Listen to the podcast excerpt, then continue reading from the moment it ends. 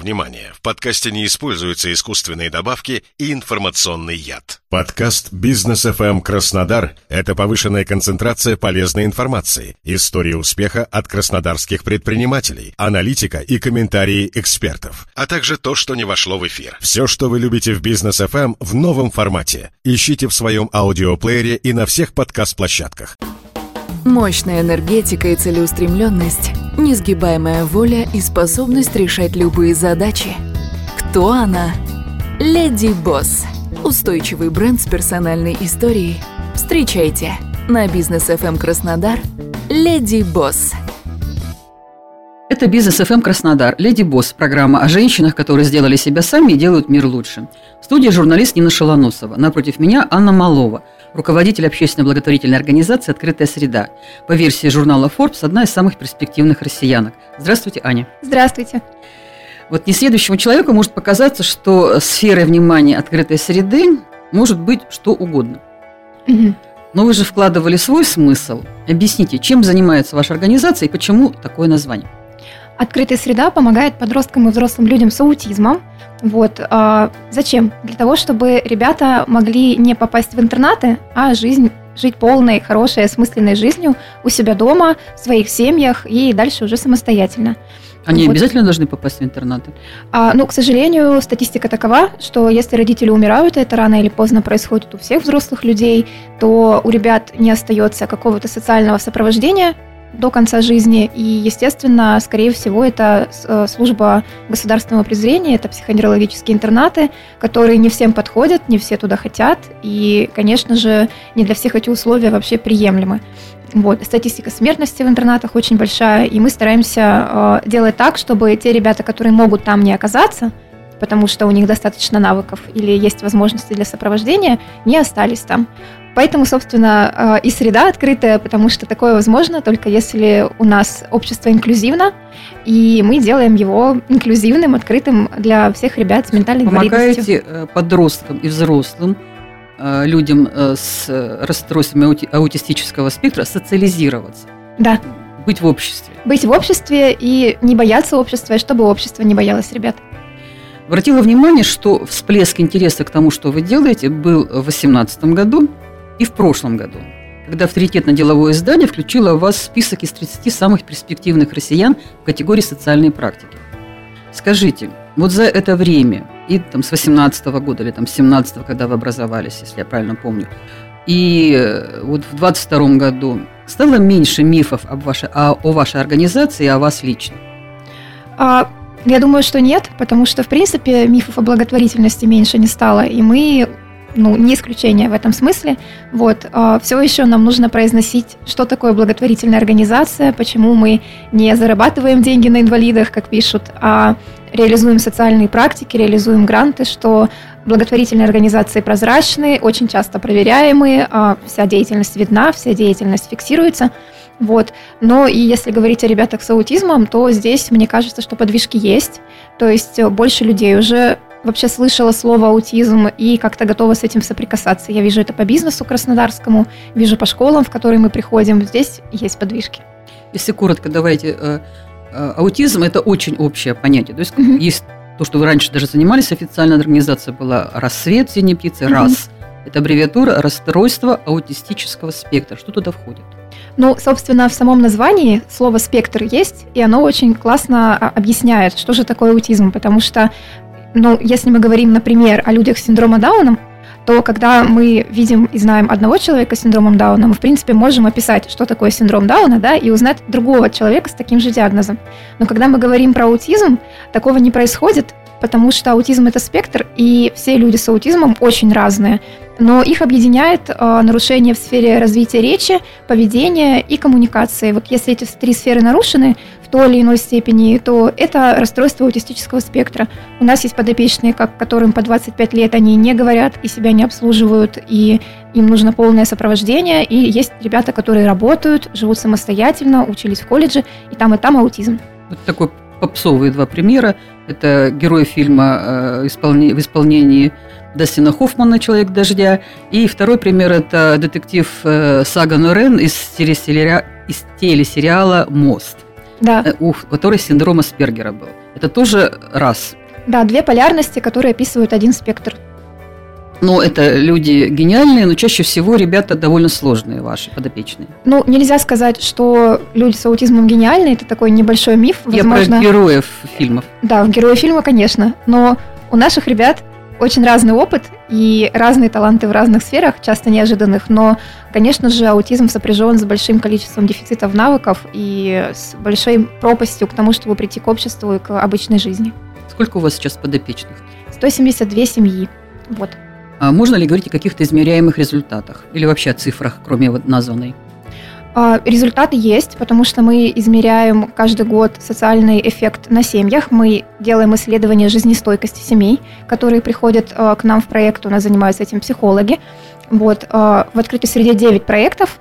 Некоторые из них социальные, и туда могут записаться все желающие. Некоторые из них с постоянной группой, как, например, тренировочная квартира, где изучение идет уже более глубокое. И на э, родителях и на семьях мы вот делаем исследование жизнестойкости, а на э, ребятах с аутизмом, на, собственно, главных наших клиентах, мы проводим различные исследования э, по методикам прикладного анализа поведения. У нас есть супервизор, у нас есть методисты, которые э, фиксируют результаты ребят каждые полгода, и мы видим, что э, их социализация и уровень их навыков очень сильно растет, особенно если это постоянное посещение вот наших э, ежедневных программ. Тем самым повышается и жизнестойкость семьи. Да, все вместе происходит. А тренировочных квартир у вас уже сколько? Сейчас у нас две тренировочных квартиры и одна квартира сопровождаемого проживания. А, я где-то читала, что вам одну квартиру бесплатно предоставила э, какая-то бизнес-структура. Да, а это компания «Застройщик Европея». Группа вот, Европея. Группа компаний Европея, да. Это квартира как раз-таки сопровождаемого проживания. Это первая квартира сопровождаемого проживания в Краснодарском крае. Вот, и мы очень были рады ее запустить вместе с Европеей и дать шанс э, двум подопечным жить самостоятельно. Это уже взрослые люди с аутизмом. Вот, и это наш первый э, опыт обкатки модели сопровождения постоянно. То есть человек там живет, и социальные работники, и э, специалисты открытой среды оказывают э, ежедневное, ежесуточное сопровождение этих ребят. На бизнес FM эм Краснодар Леди Босс. А как вообще э, бизнес, крупный, малый или средний, неважно, откликается на вашу деятельность? Очень по-разному, конечно же. Но у нас есть целая стратегия. У нас работает два фандрайзера раз-таки люди, которые занимаются привлечением средств или другого партнерства с бизнесом. Вот. Ну, конечно же, чем более узнаваемая организация, чем больше у нас кейсов, чем мы прозрачнее работаем, тем легче налаживать контакт. Вот в прошлом году мы еще вошли в топ-10 э, НКО в сфере ментальное здоровье по организационной прозрачности, и это тоже дало большой рывок вперед, потому что большие компании видят, что мы безопасные, мы не страшные, мы не возьмем деньги, не исчезнем, и мы действительно делаем какую-то пользу. А с государством как у вас складываются отношения? А, GR тема всегда сложная, для НКО особенно, а, так как мы затрагиваем достаточно сложные социально вопросы, например, про интернаты, это же государственная система, да. то, конечно же, найти общий язык иногда очень сложно. Вот, но мы максимально открыты, максимально стараемся привлекать, приглашать на наши мероприятия, а, государства, представителей чиновников. Э, мы очень э, хорошо нашли контакт с уполномоченной по правам ребенка при президенте и с уполномоченной по правам ребенка в Краснодарском крае представителем. Вот. Э, дальше работаем в этом направлении. Сейчас... Какие-то преференции вы получаете?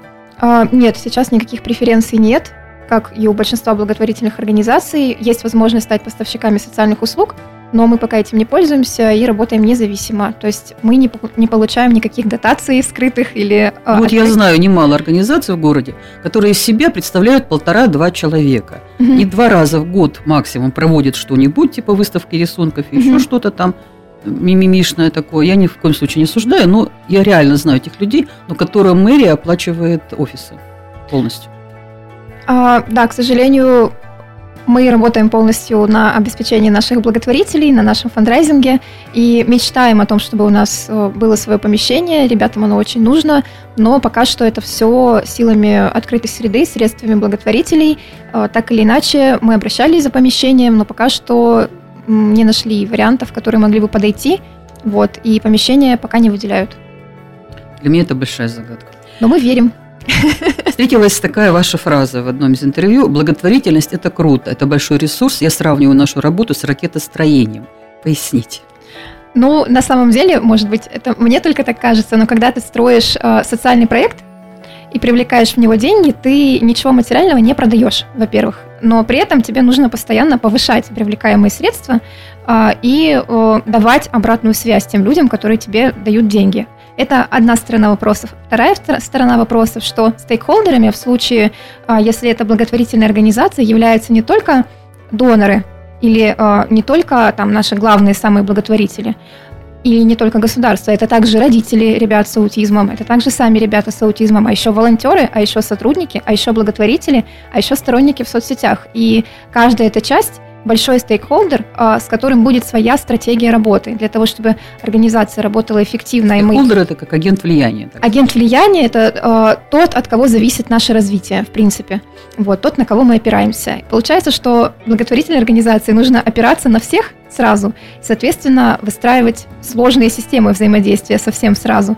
И ну, в моей голове это похоже с ракетостроением, потому что очень много э, деталей, которые нужно учесть, и при этом цель высокая, не очень понятная, это строить что-то большое, а, сложное, сложно объяснимое иногда, но при этом очень полезное. Лишь бы взлететь. Да.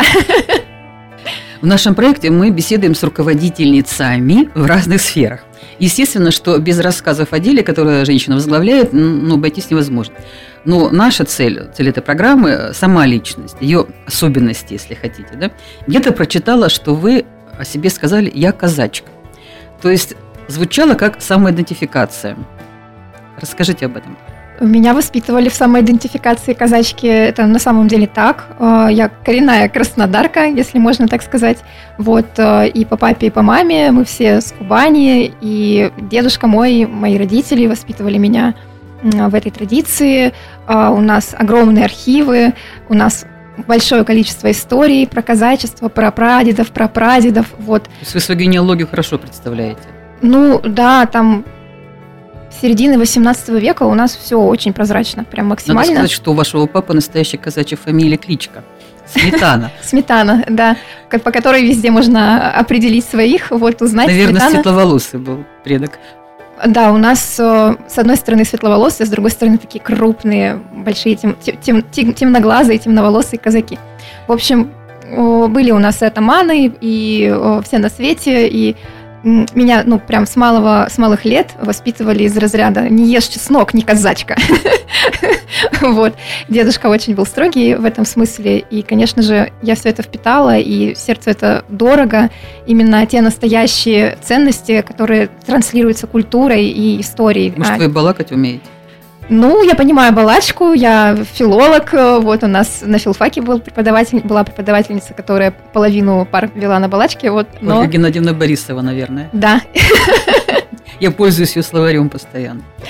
Кстати, тогда следующий вопрос. Почему вы пошли на филологический факультет? Потому что этой же темой вы стали увлекаться, потому что и плотно заниматься, потому что у вас младший брат аутист. И, то есть вы с 14 лет, я сейчас цитирую ваши mm-hmm. статьи, э, вы стали самостоятельно изучать эту тему. То есть почему не соцработа, не медицина, а филфак? А, потому что казалось, что образование не очень много значит в разрезе следующего ракетостроения моего, которое рано или поздно должно было произойти. И казалось, что филологический факультет – это такой э, хороший культурный бэкграунд, который можно получить, потому что ни в школе, э, ни в обществе вокруг современном ты не получаешь достаточных знаний об истории, литературе, культуре, в принципе. И мне казалось, что э, первое образование должно быть именно с хорошим э, бэкграундом именно в области контекста, в котором мы живем. А это культура в большом смысле. И... Я как филолог с вами очень солидарна. Поэтому я была очень рада поступить на филологический и до сих пор считаю это великолепным опытом. На бизнес FM Краснодар Леди Босс. Также читала, что среди ваших увлечений были, может быть, есть фаер-шоу, танцы, японский язык. Угу. Как сейчас? Но сейчас немножечко посложнее, потому что главное мое увлечение это фонд. А, ну, я занимаюсь любительским балетом, фаер-шоу еще продолжаю. Вот. Ну и, в принципе, сейчас это все, потому что очень много времени как раз уходит на фонд, на его развитие, на то, чтобы он дальше двигался. Вот если бы не открытая среда, чем бы вы занимались? Вот намек был на вторую ракету. А, Я думаю, что я бы, скорее всего, либо преподавала, либо занималась профессионально танцами, потому что это мне очень сильно а, нравится, у меня это получалось когда-то. Вот. То есть вы в детстве долго занимались, да, бальными танцами? Я почти-почти получила КМС юношеский вот, по парным бальным латиноамериканским. И я бы думаю, что продолжала, если бы не выбрала просто а, другую сторону. Я подумала, что вы, может быть, бизнес-тренингом увлечетесь, потому что я смотрю, вы часто выступаете на разных площадках, в том числе перед бизнесом. Чаще всего о чем вы говорите? Бизнес чаще всего интересует комьюнити-менеджмент, потому что кому как не волонтерской организации знать про комьюнити вообще все, про сообщество, про сторонников. Вот. А также я очень часто выступаю перед организациями именно про организационный анализ, про CRM-системы, про то, как выстраивать отношения в организации. Вы-то откуда это все знаете? А, Ну, у нас сейчас уже достаточно большая организация, ну, для Краснодара и вообще для фондика большая, у нас больше 20 сотрудников, вот, и они отвечают за очень разные сферы, и я тоже иногда удивляюсь, но оказывается, этот опыт нужен и важен, и у нас он на достаточно Ну, вы еще и сами постоянно уровне. учитесь куда-то ездить, я смотрю тоже, да? Да, да. Какие открытия вы сделали для себя в таком, может быть, философском плане за время работы в открытой среде? Чему вы научились лично? Мгм. Я научилась понимать, что если ты делаешь очень долго свое маленькое дело и делаешь его хорошо, так или иначе оно даст какой-то результат, если быть верным этому делу. Потому что э, мои сверстники очень часто ждут быстрый результат какой-то. И это такая, не знаю, боль поколения нашего, мне кажется, потому что мы начинаем, что-то не получилось, через год мы бросаем, потому что хочется сразу стать звездой, изменить мир, получить много денег и так далее. А так не бывает, и это видно и на примере аутизма, когда у тебя 5 лет у подопечных нет никаких вообще подвижек в навыках, и ты думаешь, что все зря, и он там никогда не заговорит и никогда не станет смотреть в глаза. И только через 5 лет после накопленного э, опыта занятий начинаются какие-то первые подвижки. Он может сказать тебе привет впервые за пять лет, да, или сделать что-то новое. Вот. И в этом смысле вообще работа в благотворительности учит меня бить в одну точку, пока не добьешься, потому что э, я знаю, что маленькие действия приводят к результату. Я заметила, что вот ваша деятельность очень разноплановая в плане продвижения э, организации, привлечения средств. То есть вы там и концерты устраиваете, там с- даже с PLC, там белки Да. на акации, э, всякие выставки, продажи, там ярмарки в типографии, арт, там проекты делали. Я, по-моему, видела у вас в сторис, что вы даже одежду демонстрировали ра- ради фонда. Да. Э, Вопрос женский. Сами-то вы где одеваетесь? Ну, я одеваюсь на самом деле у нас в ресейле открыто. Это постоянный проект. А, Наши благотворительницы отдают брендовую одежду. Вот, и она реализуется, а а все деньги с продажи, вся выручка идет в фонд «Открытая среда». То есть это ресейл, открытый при фонде. Он находится на улице Красной, и там я тоже одеваюсь. Красный Вот. дом какой? А 69, там, где Надо вам Чарли. зайти. Там, где Чарли, во дворе? На первом этаже, да. Понятно, отлично. Так, э, глядя на вас, кажется, что у вас такой где-то внутри есть неиссякаемый источник энергии. Ну, мы же все живые, все живые люди. И эти батарейки садятся. Где подпитываетесь? Чем подпитываетесь? Я подпитываюсь будущими целями, потому что э, энергия есть, пока ты знаешь, куда ее приложить, куда ее деть, для чего ты все это делаешь. Вот. И пока я вижу смысл в том, что я делаю, пока есть ребята, у которых есть результат, пока есть э, бизнес, который нас поддерживает, пока есть волонтеры, которые видят смысл, приходите тратить бесплатно свое время на поддержку нашего проекта. Моя энергия не заканчивается, потому что, ну как она может закончиться, когда вокруг столько поддержки и Аня, это все замечательно, целей. но вы живой человек. Ну, я сплю по 8 часов, я, честно, не знаю, что еще сказать. Мясо люблю. А если жилетка, в которой вы можно поплакаться? Хочется иногда поплакаться? Конечно, иногда хочется. Бывает же больно, обидно. Часто бывает, особенно последнее время. Ну, у меня есть муж, любимый, замечательный, который всегда поддержит, который всегда дома ждет. Вот, и можно прийти, снять свою броню. Вот, и вот, оказывается, сказать, есть броня. «Э, я маленькая девочка, погладьте меня по голове, купите мне конфетку, пожалуйста. Вот. А, в этом смысле близкие поддерживают очень хорошо. Замечательно. Блиц-опрос. Кошки или собаки? Кошки. А, Группа Акуджав или Сансара? Сансара. Апелия Акуджав. Толстой или Достоевский? Достоевский. Ваше место силы. Абрау Дюрсо. Самая нелюбимая работа по дому. Мыть посуду. Спортзал или диван? Спортзал. Традиционный вопрос наш, девиз или любимое выражение? Все не как все, а, или каждый особенный. Это девиз вашей организации. Да. С вами были Леди Босс, руководитель фонда «Открытая среда» Анна Малова и журналист Нина Шалоносова. Полностью этот диалог можно послушать в подкасте на сайте kubanybfm.ru. Там же появится и текстовая версия. Всем удачи и добра. Спасибо. На бизнес FM Краснодар «Леди Босс».